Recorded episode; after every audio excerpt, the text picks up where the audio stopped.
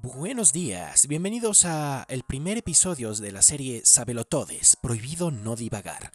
Aunque obviamente, por respeto a todo el público, trataré de no divagar demasiado, aunque quizá es un poco inevitable. Eh, en este episodio, principalmente vamos a tocar el tema de qué motiva a la filosofía, qué motiva a los filósofos de todos ámbitos. Yo en mi experiencia personal crecí con la idea de un texto bíblico que era muy, digamos que usado para, para el mal o para hacer sentir mal, respecto a la filosofía. No te dejes guiar por vanas filosofías y genealogías interminables, es decir, filosofías vanas, filosofías de hombre, según otras traducciones. Entonces yo desde que era niño, desde que aprendí el texto, digamos, me decían que la filosofía era mala, que, era pensamiento de hombre y no pensamiento de Dios. Obviamente, después del, por ejemplo, en el análisis y la lectura de los textos griegos, principalmente los autores estoicos, me di cuenta que ciertos libros esenciales y cruciales de la Biblia no podían entenderse al 100% si no entendías a esos autores. Por ejemplo, el libro de Juan, que está escrito en una forma poética, en una forma griega, 100%. Bueno, yo sigo pensando que, que ciertamente hay una inspiración divina en, en el libro sagrado que es la Biblia. Muy adelante en el podcast, terminando esta serie de filosofía, explicaré mi visión acerca de la Biblia específicamente y de todos los libros sagrados. Pero, para hacer un, un avance a esto, pienso actualmente que que Dios eh, se ha revelado a ciertas civilizaciones y lo, único que espera es, em, digamos, el amar al prójimo. Eh, no quiero que esto se convierta en un sermón, pero básicamente eso es lo que yo tenía, lo que yo entendía de la filosofía. Quiero empezar este primer episodio con una frase de un filósofo del siglo XX que dice, tenemos que recordar que lo que observamos no es la naturaleza en sí misma, sino la naturaleza expuesta a nuestro método de investigación. Esto lo dijo Werner Heisenberg. Es totalmente cierto lo que dice.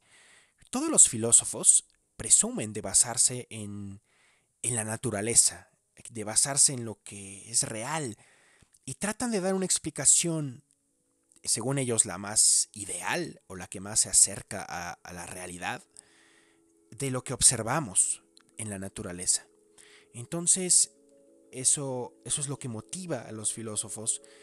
El texto de Pablo, después también de una investigación realista, una exégesis, es decir, el análisis del texto honesta, de una exégesis honesta, de un estudio del contexto, de un estudio de la persona misma, del autor, me doy cuenta que en realidad a lo que se refería Pablo en ese texto es a, bueno, obviamente a combatir el politeísmo predominante en Grecia, donde sí, efectivamente hay genealogías interminables del cosmos, de Zeus, eh, no se sabía en ese momento, inclusive ahorita es difícil agrupar el panteón griego, de quién fue el primero, de quién es el más importante, de a quién debería yo rezarle un semidios, a un dios. Existían, como dice Pablo, genealogías interminables. Entonces era básicamente una respuesta a esa época. Ahora, ¿qué motiva la filosofía? ¿Qué motiva a todo, al análisis filosófico? Existen muchas em, opiniones al respecto. Depende del autor.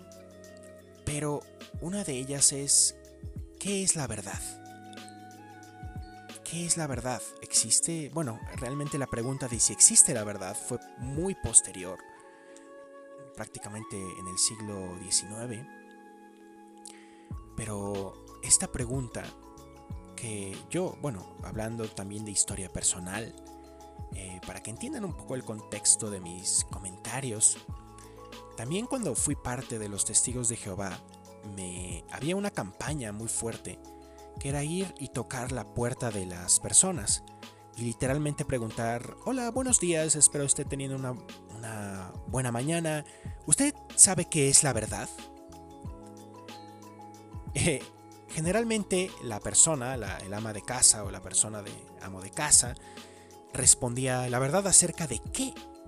Entonces este folleto, este folletito que cabía en la palma de tu mano, eh, aseguraba responder la verdad acerca de todo.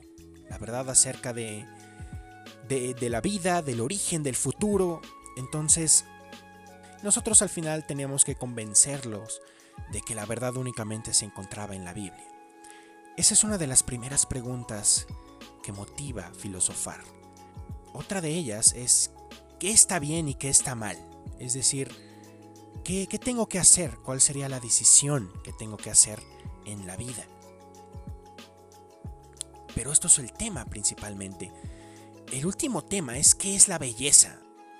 Obviamente vivimos en una vivimos en una sociedad, we live in a society, que honestamente em, la belleza es un concepto ya plasmado en, los escaparates, plasmado en la, en la música pop barata, acerca de qué es bello, qué tiene que ser bello, pero obviamente el concepto de belleza era mucho más profundo, era un nivel filosófico.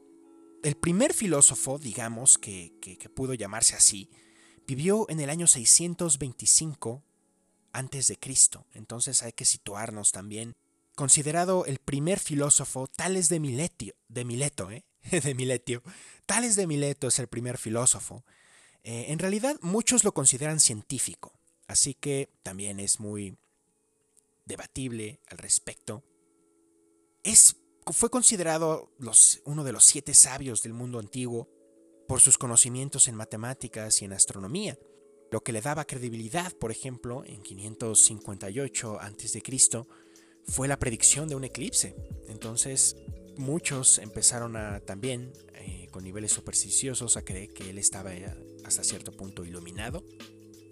Otra historia también que, que cuentan acerca de él es que predijo que iba a haber una buena temporada de aceitunas, ¿no? Alquiló todas las almazaras locales con antelación. Entonces cuando se produjo una cosecha, pues eh, se hizo con mucho más dinero del que había invertido. Platón, en sus diálogos, eh, específicamente en el Teeto, narra una historia eh, que, no, que no califica a tales como un sabio. Narra que iba es tan entusiasmado contemplando las estrellas que al final se cayó en un pozo. Decía que Aristóteles, sobre Tales de Mileto, que le atribuye el mérito de, bueno, de haber sido el primero en estudiar las esencias, es decir, buscar las características que definen a las entidades más allá de todos sus atributos superficiales. Bueno, también le inspiró a estudiar la naturaleza en vez de empezar planteando postulados teóricos complejos, que, es lo que a fin de cuentas muchos piensan que la filosofía es, poner postulados complejos, tener conocimientos exactos acerca de lo que quiere decir cierto autor. Entonces dijo que el alma humana tenía que ser como un imán, que tenía el poder invisible para mover el cuerpo. Así eran más o menos las historias de los primeros filósofos. Esto fue estas tres preguntas que las quiero repetir porque van, a ser clave para los próximos episodios, al menos los próximos tres episodios de, este, de esta sección de Sublime Podcast. ¿Qué es la verdad? ¿Qué está bien y qué está mal? ¿Y qué es la belleza? Muchísimas gracias si has llegado hasta este punto del podcast. En los próximos episodios analizaremos más profundamente estas tres preguntas, obviamente contándoles algunas historias. Muchísimas gracias por haber escuchado este episodio de la nueva sección Sábelo Todes, prohibido no divagar, en su programa Sublime Podcast. Nos vemos en el próximo episodio. Hasta entonces.